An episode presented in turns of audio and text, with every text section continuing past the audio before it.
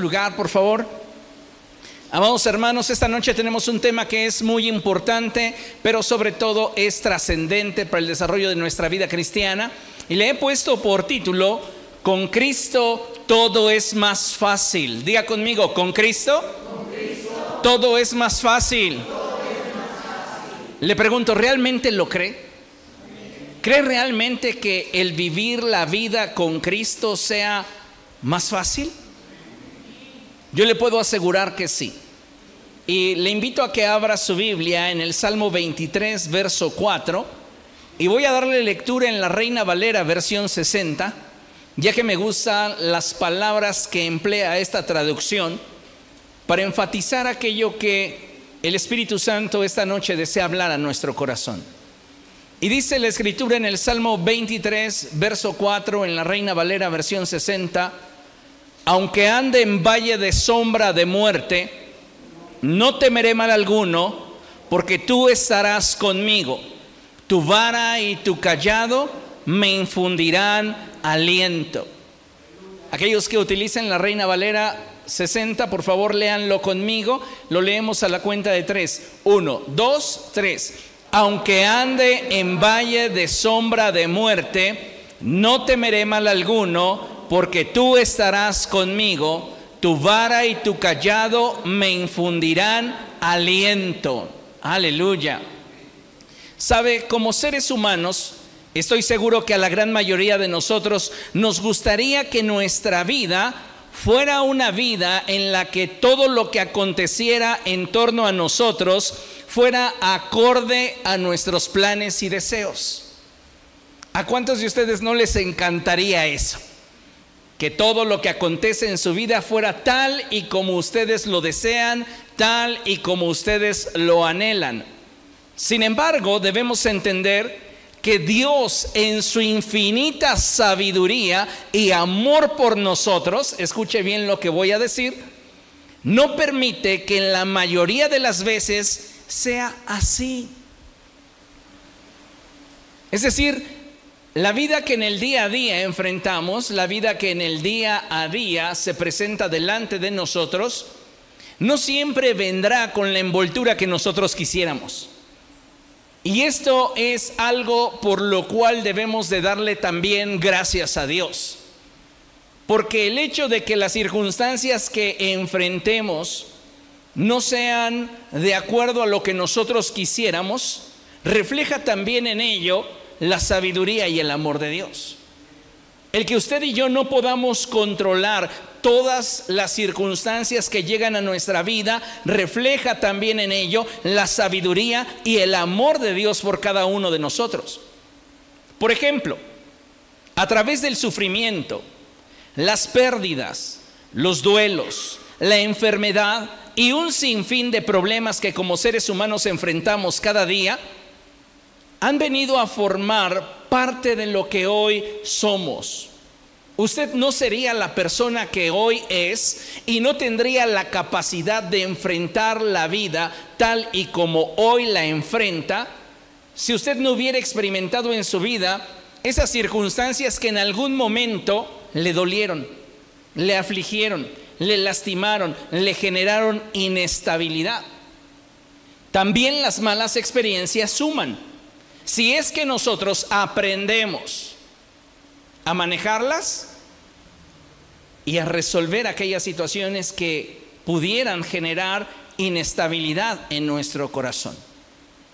Cada experiencia en nuestra vida, buena o mala, ha dejado su marca en nosotros.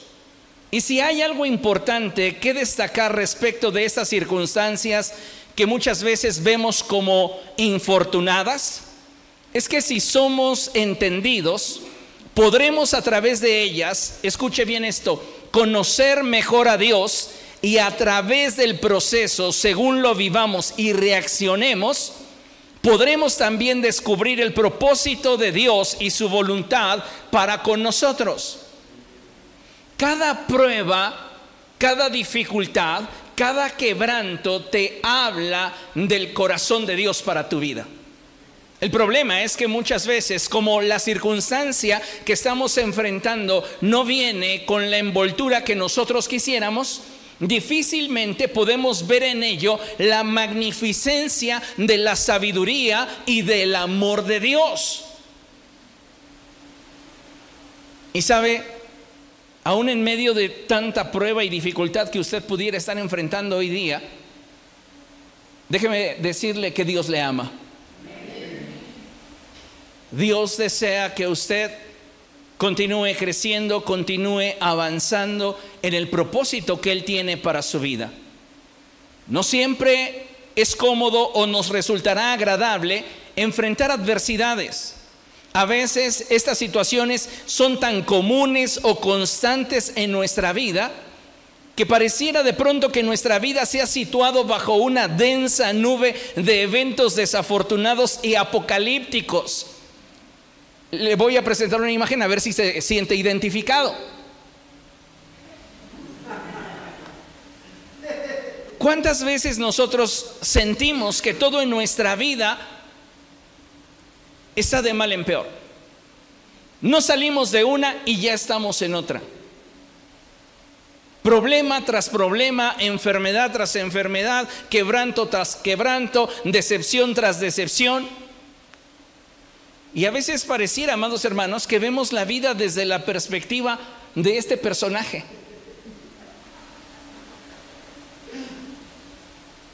Literalmente algunos creyentes sienten que tienen mala suerte. Y sabe, para que nosotros como hijos de Dios lleguemos a esa conclusión, nos hace falta mucha Biblia e intimidad con Dios. Porque nuestra vida no se rige por la suerte, sino por el propósito que Dios tiene para cada uno de nosotros. Y si en algún momento de nuestra vida nos toca atravesar por ese valle de sombra de muerte, nuestra actitud determinará la manera en la cual atravesamos la prueba y la superamos. Porque nada es para siempre, ni nuestros momentos más felices, pero escuche, ni sus momentos más tristes. Lo que debemos entender entonces es que durante el proceso Dios estará revelándose a nuestro corazón. El problema de muchos de nosotros y del por qué nos tardamos tanto en los procesos es porque no queremos ver lo que Dios nos quiere mostrar a través de los procesos. Estamos aferrados y encaprichados a que las cosas sean como nosotros quisiéramos que fueran por lo que usted quiera, tal vez comodidad. ¿A quién le gusta estar enfermo? ¿A quién le gusta eh, estar atravesando por un periodo de estrechez financiera? ¿A quién le gusta estar sintiéndose decepcionado? Aun cuando muchas de las situaciones que enfrentamos no fueran a nuestro presente favorables, si aprendemos a confiar en el Señor y a extraer de cada circunstancia adversa un rasgo que nos revele de una forma más profunda el carácter de Dios y el corazón que Él tiene para nosotros, créame que de la adversidad nos forjaríamos en mejores cristianos. Aun cuando muchas veces este sea el camino que humanamente tengamos que transitar, ya sea por voluntad propia o consecuencia de nuestras malas decisiones, porque déjeme decirle, muchos de nosotros pagamos el boleto de nuestra próxima tormenta.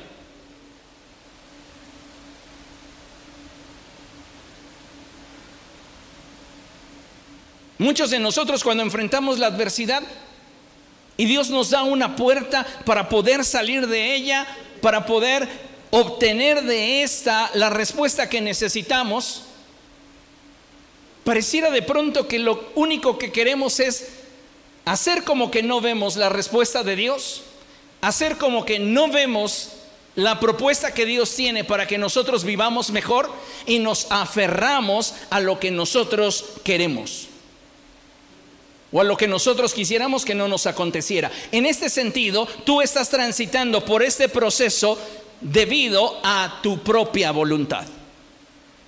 En ocasiones no es nuestra voluntad, es una circunstancia que ha venido como consecuencia de una mala decisión. Bueno, ya estoy en medio de esta situación que hoy me genera inestabilidad, que hoy me duele, pero esto se debe a una mala decisión que tomé. En otras ocasiones ni siquiera tendrá que ver con que sea tu propia voluntad o que tenga que ver con una mala decisión. A veces, y debemos abrir nuestros ojos a esto, usted y yo como hijos de Dios vamos a experimentar oposición espiritual. Tal vez usted no tenga esto presente, pero el enemigo está constantemente rondándole y buscándole destruir robarle el gozo, la paz, la estabilidad, la alegría, y trayendo a su mente un montón de pensamientos que lo único que le dan a usted como conclusión es verse como el coyote.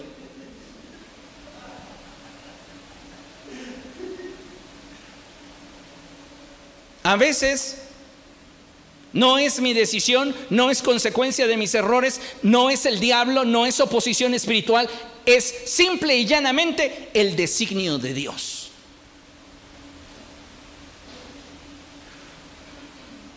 Un ejemplo, la gran tribulación. Esta no será por voluntad propia, no será como consecuencia de nuestros errores, tampoco será por el deseo de Satanás de afligir a la humanidad y en específico al pueblo de Dios? Este periodo en la historia de la humanidad se va a vivir por designio divino, porque Dios así lo determinó. Y muchos de nosotros vamos a experimentar situaciones donde la soberanía de Dios está involucrada y aunque nos duela, aunque nos afecte, en medio de ello, Dios tiene un propósito para nosotros. Porque si partimos de la verdad del hecho de que Él nos ama, debemos recordar las palabras que Dios expresa a través del profeta Jeremías, cuando Él dice, porque yo sé muy bien los pensamientos que tengo acerca de ustedes son pensamientos de bien, no de mal. En otras palabras, Dios no tiene un despropósito para tu vida. Y si lo que Él soberanamente está permitiendo que acontezca en tu vida, no deberíamos considerarlo como un despropósito de parte de Dios. Aun cuando esta situación que vivamos tenga que ver con un barazo del pastor. Porque va a haber ocasiones en las cuales Dios nos discipline pero otras nos reconforte, nos proteja. El salmista, amados hermanos, sabía que el caminar con Cristo no nos eximiría de enfrentar luchas y pruebas. David sabía claramente, él perdió un bebé de una mujer que para él era muy importante. y le suplicó a Dios que su voluntad cambiara respecto del niño y Dios dijo, no.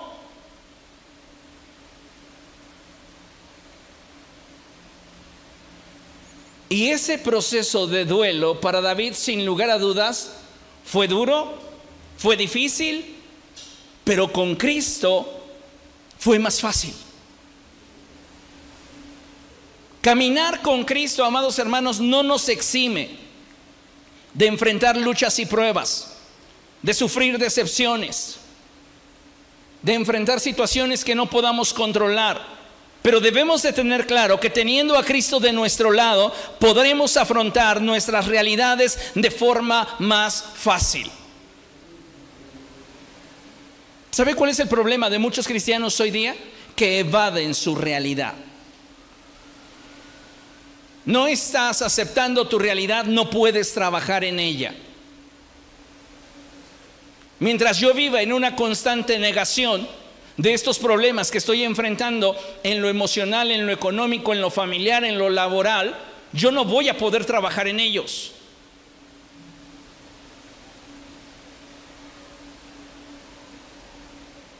Cuando vivimos fuera de nuestra realidad financiera, por ejemplo, una de las consecuencias de vivir fuera de nuestra realidad financiera es que vamos acumulando deuda.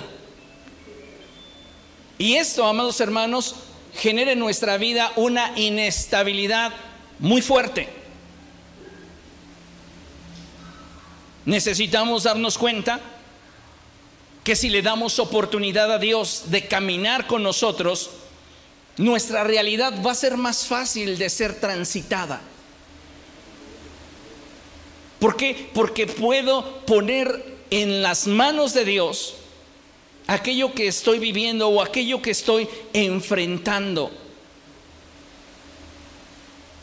Por eso David decía cosas como estas, aun si voy atravesando por el valle de la sombra y de la muerte, no voy a temer mal alguno, porque tú estás conmigo. David sabe que Dios no lo va a abandonar. David sabe que el Señor está con él. Y luego él añade, tu vara y tu callado me infundirán aliento. Hay pruebas que van a venir a nosotros como resultado de la disciplina de Dios. Y va a haber situaciones que se presentarán en nuestra vida como un claro testimonio de la protección de Dios sobre de tu vida. Nuestra labor es discernirlo. Yo quería emprender este negocio. Para mí en ese negocio se me iba la vida y nada resultó como yo esperaba. ¿Qué ves en ello? Un barazo de Dios diciéndote, no es por ahí, no es así. O ves su callado diciéndote, te amo tanto que no quiero que sufras por este camino.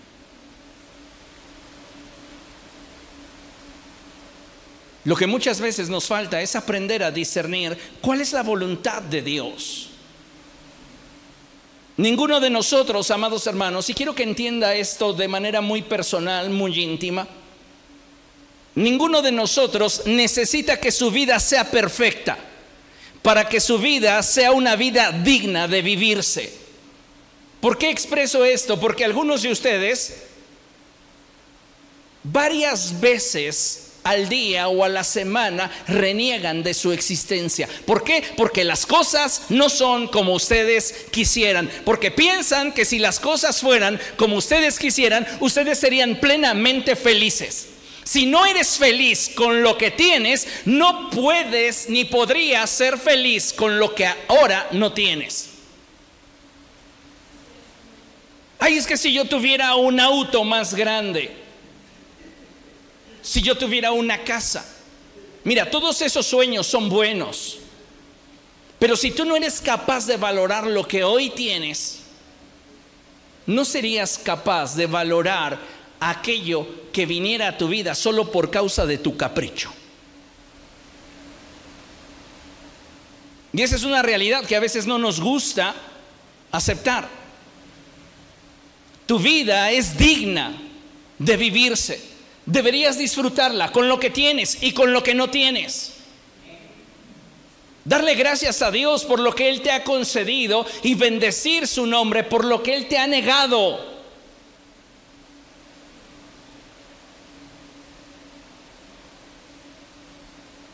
A veces no quisiéramos que las cosas fueran de determinada manera y nos duelen. Pero solamente hasta que hacemos a Dios partícipe de nuestro duelo, de nuestro quebranto, de nuestra lucha, de nuestra inconformidad, de nuestro enojo, de nuestra lucha interna, es que las cosas comienzan a venir a un orden sobrenatural. Porque pareciera de pronto que en medio de ese dolor, en medio de esa aflicción, en medio de ese vacío, la presencia de Dios en tu vida se torna suficiente para que tú puedas enfrentar el proceso. Muchos de nosotros quisiéramos una vida a la medida. ¿Alguna vez ha pensado usted cuál sería su vida ideal?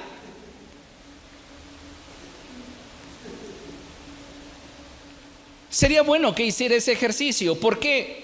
No le estoy sugiriendo que construya castillos en el aire.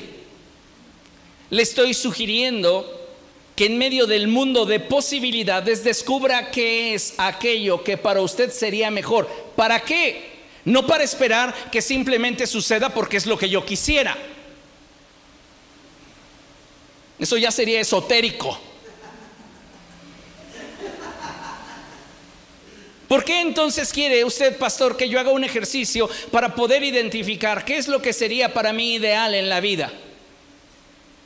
Porque si usted tiene claro qué sería para usted ideal en la vida, entonces usted tiene claro la dirección en la cual se debe de mover e implícitamente tendría claro el esfuerzo que tendría que realizar para alcanzarlo. Si usted jamás se ha tomado el tiempo para idealizar la vida que usted quisiera, el trabajo que usted quisiera, la pareja que usted quisiera, el grupo de amigos que usted quisiera, el trabajo que usted quisiera, la empresa que usted quisiera, déjeme decirle que está caminando sin dirección, tratando de improvisar simplemente lo que llega a sus manos. Y vivir de esta manera, amados hermanos, no es lo mejor.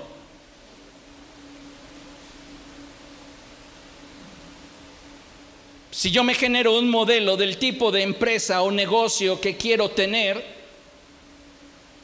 automáticamente muchos negocios que pudieran presentarse como una oportunidad para mi vida quedarían descartados porque no tienen nada que ver con lo que yo estoy buscando, con lo que yo quiero.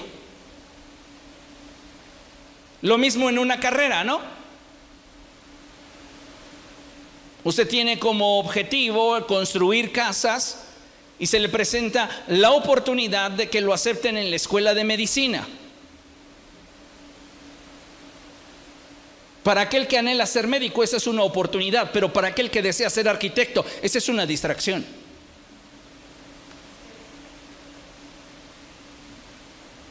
Y todo surge de tener claro un ideal. ¿Qué es lo que yo quisiera? ¿Cómo me veo a cinco años? ¿Qué es lo que deseo tener? ¿Qué es lo que desearía alcanzar? Si no tenemos claro eso, Amados hermanos, andamos caminando con una venda en los ojos. Usted no necesita que su vida sea perfecta para que su vida sea digna de vivirse. Ahora escuche bien, de hecho, mientras más experiencias negativas, y lo pongo entre comillas, hayamos experimentado en la vida, nuestra capacidad para cuidar y valorar los buenos momentos, las buenas personas, las buenas oportunidades se incrementan. Así que benditas malas experiencias. Es que usted no sabe, pastor, yo he sufrido mucho. Desde el abandono de mis padres. Esa es una situación dolorosa y muy seria. Pero le aseguro que una persona que ha experimentado el abandono de sus padres puede entender mejor la escritura cuando ésta dice, aunque mi padre y mi madre me dejasen, con todo el Señor me recogerá, que una persona que siempre tuvo a sus padres a su lado. Una mala experiencia puede revelarme el corazón de Dios para mí. Pero queremos que nuestra vida sea como caminar sobre algodones. Créame, si usted pudiera diseñar su vida, diseñar sus relaciones y hacerlo todo a su gusto y capricho, usted sería la persona más infeliz del mundo. Porque precisamente las experiencias negativas que vivimos son las que nos dan la capacidad para cuidar y valorar los buenos momentos.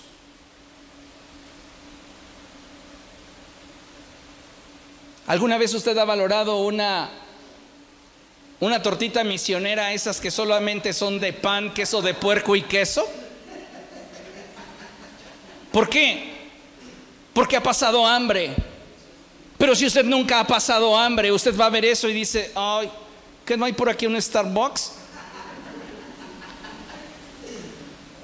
Hay personas que no saben valorar los buenos momentos, los tiempos donde Si usted quiere, no hay bonanza, pero hay lo suficiente para suplir sus necesidades. ¿Por qué? Porque no han tenido carencias jamás.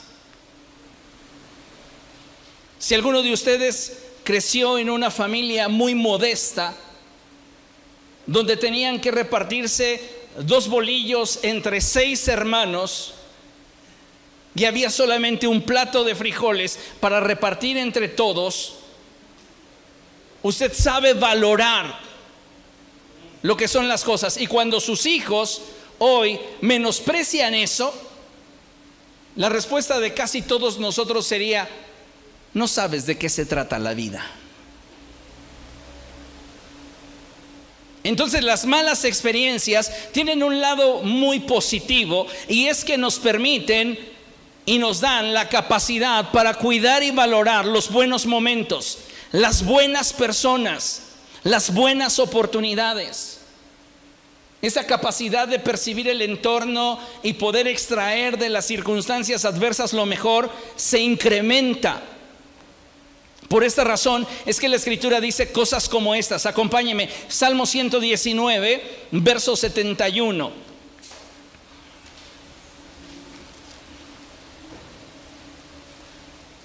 Salmo 119,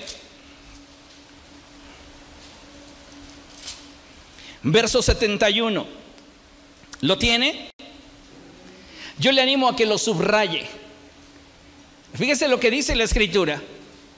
Me hizo bien haber sufrido. ¿Cómo digería el salmista las pruebas, las adversidades, las dificultades? las digería de tal manera que de ellas iba a obtener algo que le permitiera madurar, crecer y valorar lo que en el momento enfrentaba. Me hizo bien haber sido afligido, porque entonces llegué a conocerte de una forma más profunda. De tiempo en tiempo, todos como seres humanos necesitamos ser sacudidos y ser sacados de nuestra zona de confort. Sin embargo, quiero que tengamos presente que aun cuando la prueba pueda superarnos en capacidad, Dios nunca nos dejará.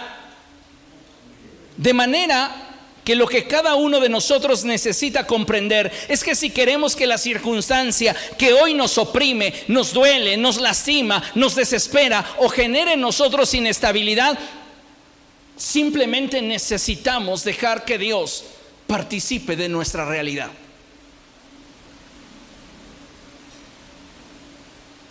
El Señor Jesucristo nos dejó dicho de forma muy clara que en el mundo enfrentaríamos aflicción pero que no deberíamos de temer ya que Él había vencido al mundo. ¿Recuerda esta, esta palabra? En el mundo ustedes enfrentarán aflicción, pero no tengan temor porque yo he vencido al mundo. En otras palabras, quiero compartirle mi paráfrasis de esta expresión. Tú vienes a Cristo con un problema, una enfermedad, una carencia, una aflicción y escúcheme bien, Él no se va a sentar al lado suyo a llorar con usted. Él no se va a sentar a su lado a compadecerse de usted. Es lo que muchos de nosotros quisiéramos. Ay Dios, ven y escucha mi dolor, mi quebranto. Conmisérate de mí. Ve mi dolor, ve mi aflicción. ¿Y sabes qué? Si tú estás esperando que cuando enfrentas enfermedad, problemas, dificultades, luchas, dolor, duelos, Dios se siente a tu lado a llorar contigo y compadecerse de ti, olvídalo. Él va a extender su mano hacia ti y te va a levantar y Él te dirá, ánimo, yo sé cómo sacar de esta situación lo mejor para ti. Él no se va a sentar a tu lado a llorar, Él te va a sacar de allí. Pero tienes que permitirle a Él obrar en tu vida. Mire, Dios constantemente en su palabra nos anima a no perder el ánimo, a no permitir que las circunstancias nos roben la fe. Él sabe lo difícil que puede ser enfrentar situaciones que no contemplábamos que a nosotros nos pudieran suceder. A veces llega a acontecer situaciones en nuestra vida que decimos, jamás lo vi venir. Era algo que yo daba por hecho. Es más, era algo que hasta yo ya había construido un plan a 10, 15, 20 o más años. Y hay situaciones que de repente van a llegar a nuestra vida y que no contemplábamos que a nosotros nos pudiera suceder. Esa situación puede generar en ti una gran inestabilidad que sea capaz de hacerte perder el ánimo, que sea capaz de mermar tu fe. Pero sabes una cosa, Dios quiere que sepamos que si en su gracia Él ha permitido que algo nos acontezca es para perfeccionarnos. ¿Por qué? Porque me sé en el hueco de su mano. Pero no me gusta lo que estoy atravesando. La Biblia dice que la voluntad de Dios para nosotros es buena, agradable y perfecta. Jamás dice que sea cómoda.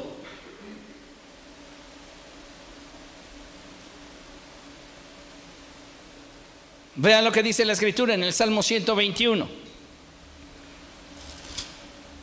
Salmo 121 y vamos a leer los versos 5 y 7. Vean lo que la escritura dice. El Señor es quien te cuida. El Señor es tu sombra protectora. ¿Quién es el Señor? Quien me cuida. ¿Qué hace? Él está a mi lado como mi sombra protectora. Esto es maravilloso. Y vean lo que dice la escritura allí en el verso 7. El Señor te protegerá de todo mal, protegerá tu vida. Ah, si esto es cierto, entonces ¿por qué me están pasando estas cosas que a mí me lastiman? Que a mí me duelen, que a mí me decepcionan, que yo no las quisiera en mi vida, que nunca las vi venir. Porque toda prueba en nuestra vida trae consigo la revelación de la sabiduría y del amor de Dios para tu vida.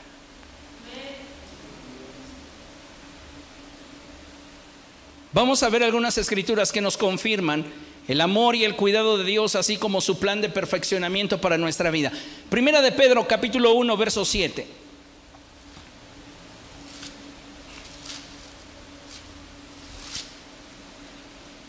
Primera de Pedro, capítulo 1, verso 7. ¿Lo tiene?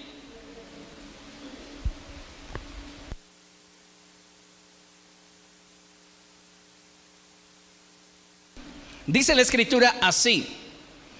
El oro, aunque perecedero, se acrisola al fuego. Lea conmigo. Así también la fe de ustedes, que vale mucho más que el oro, al ser acrisolada por las pruebas, demostrará que es digna de aprobación, gloria y honor cuando Jesucristo se revele. ¿Qué es lo que perfecciona mi fe?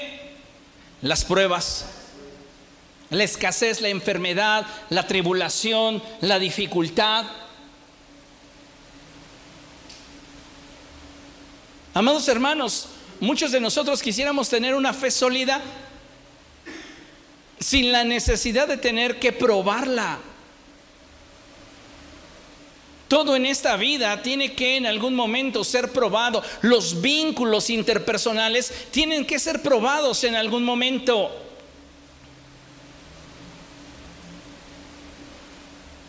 Y muchas veces, amados hermanos, quisiéramos que nuestra vida cristiana abundase en comodidad, ¿cómo creceríamos en nuestra fe si no enfrentáramos pruebas y dificultades?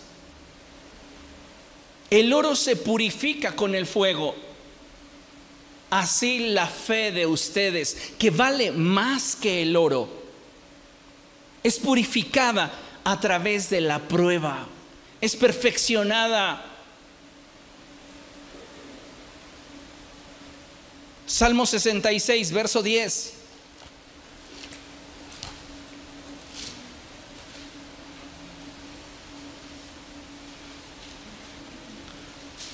¿Cuántas veces usted ha escuchado que Dios le da sus peores guerras a sus mejores guerreros? Y usted dice, ya Señor, ya no quiero ser de los mejores. No, no es por eso, créame. Él tiene un plan para usted. Y si usted se concibe de los mejores guerreros, pues está bien. Pero no es por eso. O también quizá les han enseñado y les han dicho, Nunca le pidas paciencia a Dios porque si le pides paciencia te va a enviar tribulación. ¿Ustedes creen que el Señor es como esa canción de los maderos de San Juan?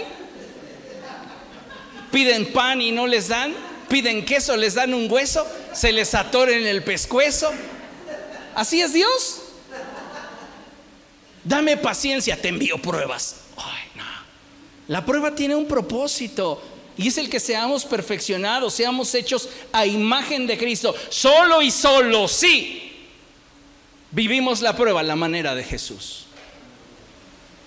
Si usted vive la prueba a su manera, yo le decía el día domingo, usted va a estar en la misma posición por mucho tiempo. Porque el tiempo no nos garantiza avance. Lo único que nos garantiza avance es nuestra actitud durante el proceso. Y es lo que determina si realmente estamos avanzando o no. Hebreos capítulo 4, versos del 14 al 16. Vamos allá rápidamente. Este pasaje me encanta. ¿Sabe por qué? Porque en este pasaje la escritura me deja ver claramente que mi sufrimiento no es ajeno al conocimiento de Dios. En este sentido, al de Cristo. Hebreos capítulo 4, versos del 14 en adelante. Y dice la escritura así. Por lo tanto, ya que en Jesús, el Hijo de Dios, tenemos un gran sumo sacerdote que ha atravesado los cielos, aferrémonos a la fe que profesamos porque no tenemos un sumo sacerdote incapaz de compadecerse de nuestras debilidades. Él no es insensible a tu dolor, Él no es insensible a tu enfermedad, Él no es insensible a este proceso de estrechez financiera que a ti te inquieta, que a ti te quita el sueño. Dios está atento a ello y está esperando que le permitas a Él cargar contigo tu carga. El problema es que muchos de nosotros no estamos dispuestos a que esto acontezca. Y vean lo que dice la Escritura. Sino a uno que ha sido tentado en todo de la misma manera que nosotros, aunque sin pecado. Así que acerquémonos confiadamente al trono de la gracia para recibir misericordia y hallar la gracia que nos ayude en el momento que más la necesitamos. Dios quiere que tu vida sea más fácil. Me encanta cuando el apóstol Pablo dice, amados, no quiero que ignoren lo que va a suceder una vez que Cristo venga y la forma en la cual Él va a resucitarnos. No quiero que tengan ideas extrañas o equivocadas como aquellos que no tienen esperanza. No tener a Cristo en nuestra vida implica no tener esperanza. Tener solo nuestro recurso, tener solo nuestra capacidad y nada más. Pero si Cristo está contigo, tu capacidad va a ser perfeccionada en la medida que tú le permitas a Él participar de tu vida. Cuando Dios le dice a Moisés que va a liberar a los israelitas de Egipto, Dios le pregunta a Moisés, ¿qué tienes en tu mano? Y Moisés responde con una simpleza y singularidad, una vara. Con esa vara vas a hacer mis milagros.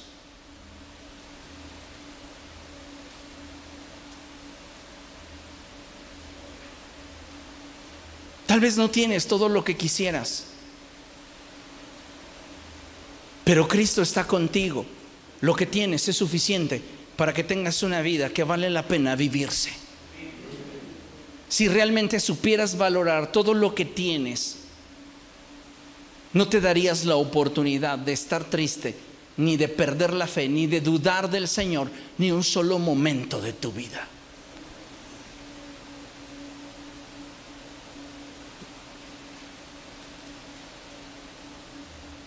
Si estamos en las manos de Dios, escuche, estamos en el lugar más seguro que para nosotros puede existir. Si usted está en las manos de Dios, usted está en el lugar más seguro que para usted puede existir. No hay otro lugar más seguro. Estar en las manos de Dios es el mejor lugar. ¿Qué dice la escritura? que si estamos en las manos de Dios, de allí nadie nos puede arrebatar, nadie nos puede sacar de ahí. ¿Cuántas veces el enemigo habrá querido este año terminar con tu vida? Y sabes una cosa, Dios no se lo permitió. Y aquellas personas que en torno a nosotros fueron llamadas a la presencia de Dios estando en Cristo, déjeme decirle una verdad, triunfaron. No lo vemos así porque nos duele humanamente habernos desprendido de esa persona que para nosotros representaba la vida misma. pero ellos triunfaron. Quisiéramos estar donde ellos están.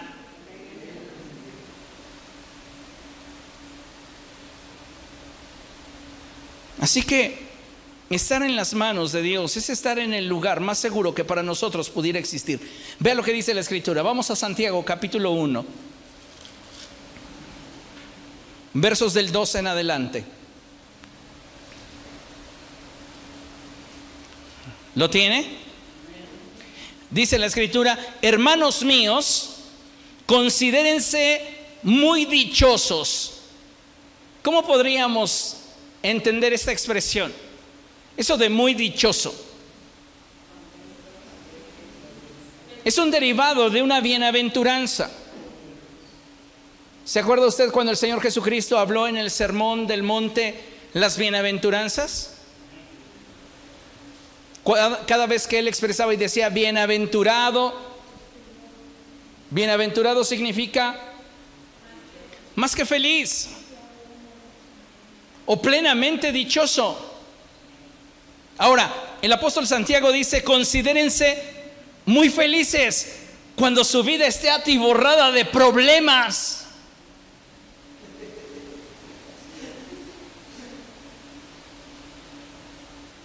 No, Dios, yo quisiera mejor una vida sin problemas. ¿Sabe por qué? Porque seguimos queriendo que las cosas sean como queremos. Jesús está en el huerto del Getsemaní, está orando a su Padre. Él sabe que su Padre siempre lo escucha. ¿Recuerda esa expresión cuando resucitó a Lázaro? Antes de que él gritara, Lázaro, sal fuera, Jesús le dio gracias a su Padre. Padre, te doy gracias. Tú siempre me escuchas. Él afirma el hecho de que Dios siempre lo escucha. Ahora, en otra escena, Jesús está en Getsemaní, está orando a su Padre y le dice, si es preciso, pase de mí esta copa, pero no sea como yo quiero, sino como quieres tú. ¿Y qué dice el Padre? Me caes tan mal que te voy a mandar a la cruz. ¿Qué acaso no cuando Jesús subió del agua una voz expresó y dijo, este es mi Hijo amado en el cual yo siento complacencia? ¿Por qué le permitió ir a la cruz? La carta a los hebreos o el libro de hebreos nos dice, porque Jesús aprendió a obedecer a través del sufrimiento. Así que tiene sentido lo que Santiago nos está diciendo, porque Santiago está entendiendo el proceso del crisol. Y él dice, si tú entras a un proceso de prueba, a un proceso de dolor, a un proceso de duelo, a un proceso que está de alguna manera imposibilitándote el tener el control y que las cosas sean como tú quieres, pero en ese proceso decides entregarle a Dios el control, puedo asegurarte que tú saldrás de ese proceso más fuerte y más completo que si las cosas hubieran acontecido como tú quisieras.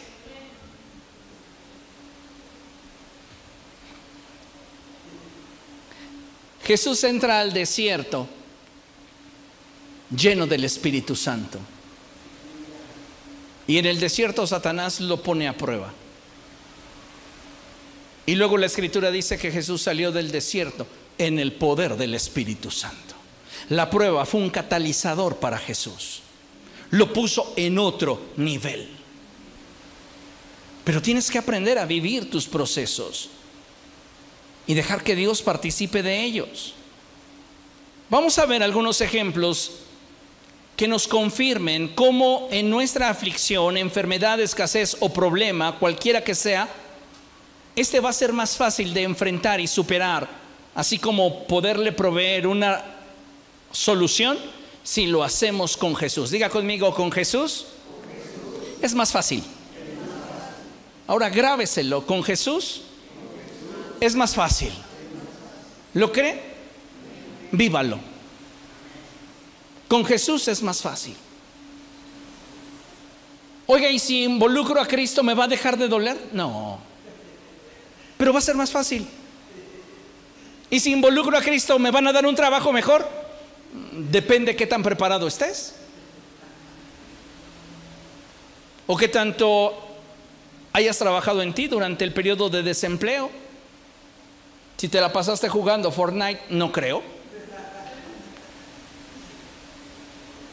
Pero si te metiste a aprender otro idioma, si aprendiste a manejar hojas de cálculo o algo que tenga que ver con tu rama, te aseguro que puede potencializar lo que estás poniendo en las manos de Dios.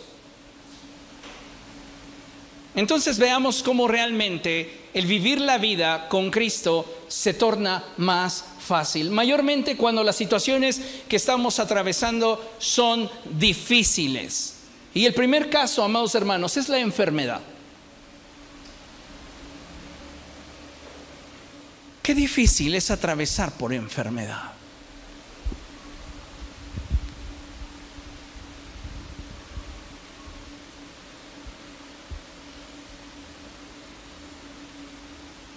Hay enfermedades que van a sentenciarnos, posiblemente no a perder la vida, pero sí a no tener una calidad de vida que pudiéramos disfrutar si no padeciéramos dicha enfermedad. Hay enfermedades que son crónico-degenerativas. Es decir, tu mejor momento es ahora. Y mientras más vaya avanzando tu edad o el tiempo, esa enfermedad se va a ir haciendo presente con una mayor fuerza, con un mayor ímpetu en tu vida. No es fácil, amados hermanos, tener una enfermedad crónico-degenerativa, una enfermedad que no tenga cura,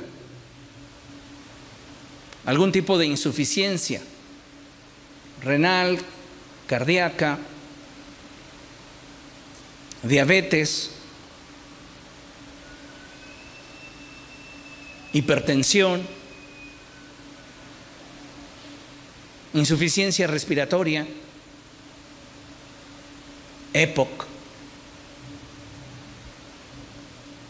Y sabe, si nosotros estuviéramos en una condición en la cual estamos atravesando por un proceso de enfermedad, con Cristo también es más fácil vivirlo. Porque es probable que después de orar no se vayan mis dolores. Porque yo no quiero venderle la idea de que después de que usted ore se va a ir el dolor. Hay veces que sí, el Señor es el mismo ayer, hoy y siempre, pero en su sabiduría y soberanía, no siempre. Él responderá como anhela nuestro corazón, como deseamos. Y podemos desgastarnos la voz diciendo en el nombre de Jesús, en el nombre de Jesús. Y no es que Dios sea insensible a nuestra petición, es que sus pensamientos son más altos que los nuestros. Y va a haber situaciones que vamos a enfrentar que para nosotros no tienen una respuesta, no tienen una lógica. Y lo único que nos resta es confiar en Dios. En la imagen podemos ver la representación de Jesús abrazando a un hombre leproso que se acercó a él y le dijo, Señor, si tú quieres, puedes limpiarme. Y Jesús le dijo, quiero, sé limpio.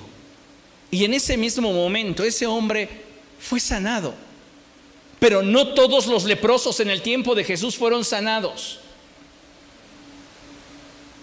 ¿Qué significa esto?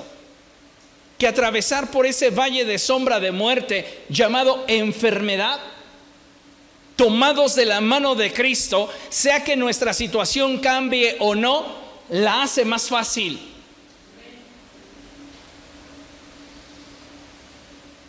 No seamos esa clase de creyentes que pierden el interés en el Señor si Él no hace lo que nosotros queremos.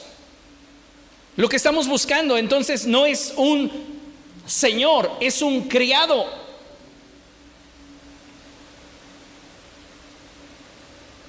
El Salmo 103, verso 3 dice que Él perdona todos tus pecados y Él sana todas tus dolencias. Va a haber ocasiones en las cuales las dolencias puedan ser muy fuertes.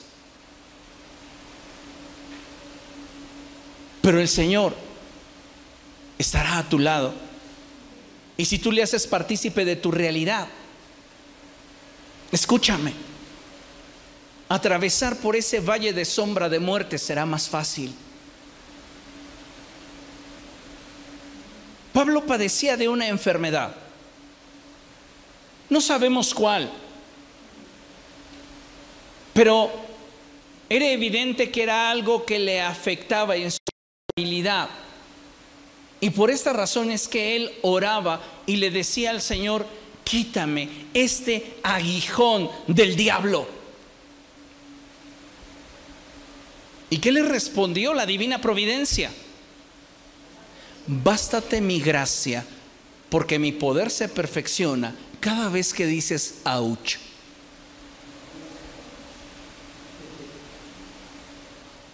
Cada vez que usted diga, ouch, si usted está viviendo el proceso a la manera de Dios, usted está siendo perfeccionado. Pero si usted no lo está viviendo a la manera de Dios, usted solamente está desperdiciando tiempo que Dios podría utilizar para producir en usted un resultado mejor.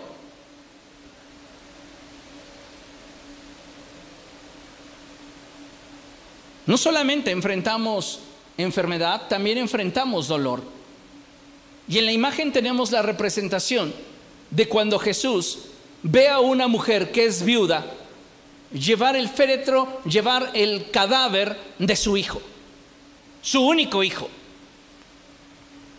Ella es viuda y su hijo posiblemente enfermó, no lo sabemos, pero ahora está muerto. Imagínese el nivel de dolor que hay en el corazón de esta mujer. ¿Qué nos dice Lucas capítulo 7? Vamos allá, Lucas capítulo 7,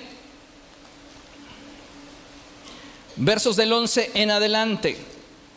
Mientras que usted lo encuentra, déjeme decirle que el Señor jamás será indiferente ante nuestro dolor. Ahora, el que Él no sea indiferente no significa que hará lo que usted quiere.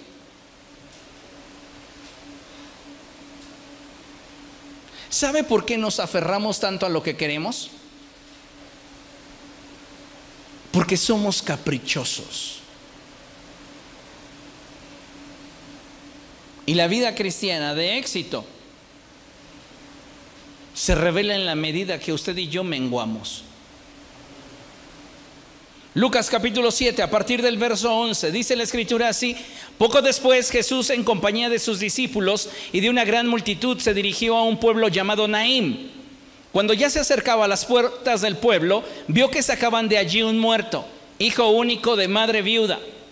La acompañaba un grupo grande de la población. Al verla, el Señor se compadeció de ella y le dijo, no llores. No piense usted que el Señor va a ser como la gran mayoría de personas que nos rodean. Y tal vez usted en algún momento tiene la confianza de decirle a una persona, ¿sabes qué? Me siento triste. Y esa persona le va a responder, no estés triste, gracias, me has dado la solución. De verdad, muchísimas gracias. No sé, no, no había pensado en eso. Dios no es así. Él se acercó a la mujer y le dijo, no llores. Y vea nada más. Entonces se acercó y tocó el féretro. Los que lo llevaban se detuvieron. Y Jesús dijo, joven, te ordeno que te levantes. El muerto se incorporó y comenzó a hablar y Jesús se lo entregó a su madre. Todos se llenaron de temor y alababan a Dios. Va a haber ocasiones en las cuales Dios de forma soberana quiera cambiar la circunstancia que estamos viviendo, pero otras tantas no.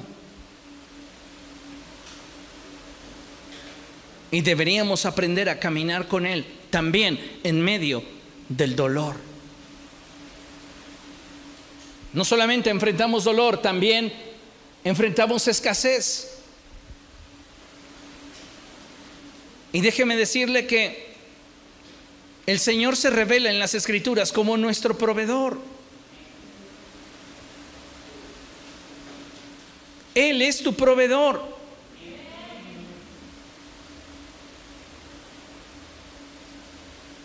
Lucas capítulo 5, versos del 4 al 6, dice la escritura, que cuando acabó de hablar le dijo a Simón, lleva la barca hacia aguas más profundas y echen allí las redes para pescar. Entonces Simón le dijo, maestro, hemos estado trabajando duro, duro toda la noche y no hemos pescado nada, pero como tú me lo mandas, echaré las redes. Así lo hicieron y recogieron una cantidad tan grande de peces que las redes se les rompían. ¿Qué necesitamos para experimentar milagros así si Jesucristo es el mismo ayer, hoy y siempre? Involucrarlo y obedecer. Involucrarlo y obedecer. ¿Lo cree? Necesitamos, como iglesia del Señor, involucrar al Señor en cada circunstancia, en cada situación. Y entonces podríamos ver en medio del proceso su mano de poder obrando a nuestro favor. Amén. Bien, concluimos con la siguiente cita. Y es el Salmo capítulo 16, versos del 7 al 10. Y dice la escritura así, léalo conmigo, lo tenemos proyectado en la pantalla. A la cuenta de tres. Uno, dos, tres. Bendeciré al Señor quien me aconseja. Aún de noche mi corazón se instruye. Hey, quédese ahí. Fíjese nada más lo que está diciendo la escritura. Porque cuando usted atraviesa por problemas, por dificultades, por situaciones que usted no quisiera que fueran como son, en algún momento se va a topar con don insomnio.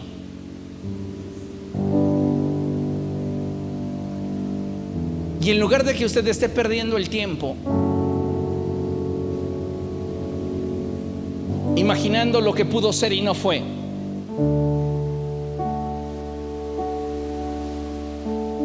deje que Dios le instruya. Me encanta cómo dice el salmista. Él me aconseja y aún por la noche mi corazón recibe instrucción. ¿Por qué he prolongado mi duelo? ¿Por qué he prolongado mi dolor? ¿Por qué he prolongado mi agonía? Por aferrarme a lo que yo quiero.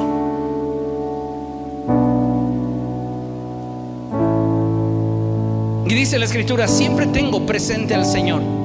Lea conmigo, con Él a mi derecha, nada me hará caer.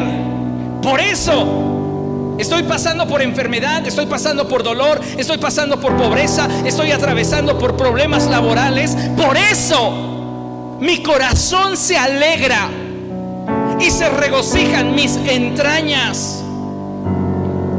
Interior, a pesar de que mi circunstancia externa pudiera tambalear mi corazón, en mi interior hay la solidez de saber que si estoy en el hueco de la mano del Señor, estoy en el mejor lugar que existe para mí. Mi cuerpo también vivirá confiado, porque sé que tú no me abandonarás en los dominios de la muerte. No permitirás que sufra corrupción tu siervo fiel. Si usted camina en obediencia, si usted camina tomado de la mano de Dios, si usted camina confiando en el Señor, yo le puedo garantizar una cosa, que en medio de ese proceso doloroso que usted está viviendo, Él lo fortalecerá. Y si algo puedo garantizarle, es que ese proceso difícil con Cristo es más fácil. ¿Por qué? Porque toda nuestra vida con Cristo es más fácil. ¿Quiere hoy invitarlo a que Él participe con usted de su realidad? ¿Cuál es su realidad? Piense en ella por un momento. ¿Cuál es su realidad hoy? ¿Escasez financiera? ¿Problemas laborales? ¿Problemas familiares? ¿Problemas emocionales? ¿Cuál es su realidad hoy? Esa realidad que le incomoda, esa realidad que no le gusta. ¿Cuál es esa realidad? Deje de evadirla y preséntela delante de Dios y dígale, Señor, yo quiero que esa realidad que me está generando inestabilidad sea más fácil si me tomas hoy de tu mano. Tómame, tómame. Visualícese, hermano, usted ha dado pasos como Pedro y se está hundiendo. Pero Jesús viene a usted para extender su mano, para ayudarle, para sacarlo del lugar donde se encuentra. Porque con Cristo todo es más fácil. Todo es más fácil. Aún lo más doloroso, aún lo más triste, aún lo más difícil de enfrentar, es más fácil.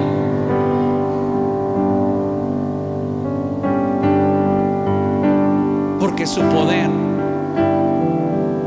se perfecciona cada dificultad que enfrentamos. Póngase de pie y vamos a darle gracias. Amado Dios, esta noche queremos darte gracias porque nos has hablado con ternura, porque nos has revelado un poco más de tu corazón. Yo te ruego, precioso Dios, en el nombre de Jesús, buen espíritu sea en medio de nosotros.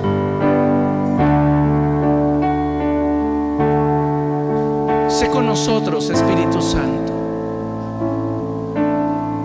muéstranos aquello que en medio de este valle no hemos podido ver. Que nuestra boca se llene de alabanza en lugar de queja. Nuestro corazón haya gratitud en lugar de amargura. Tu vara y tu callado me infundirán aliento. Te doy gracias, precioso Dios, en el glorioso nombre de Jesús. Amén. Y amén. Aleluya. Deles un fuerte aplauso al Señor, que Él es bueno, Él es digno y maravilloso.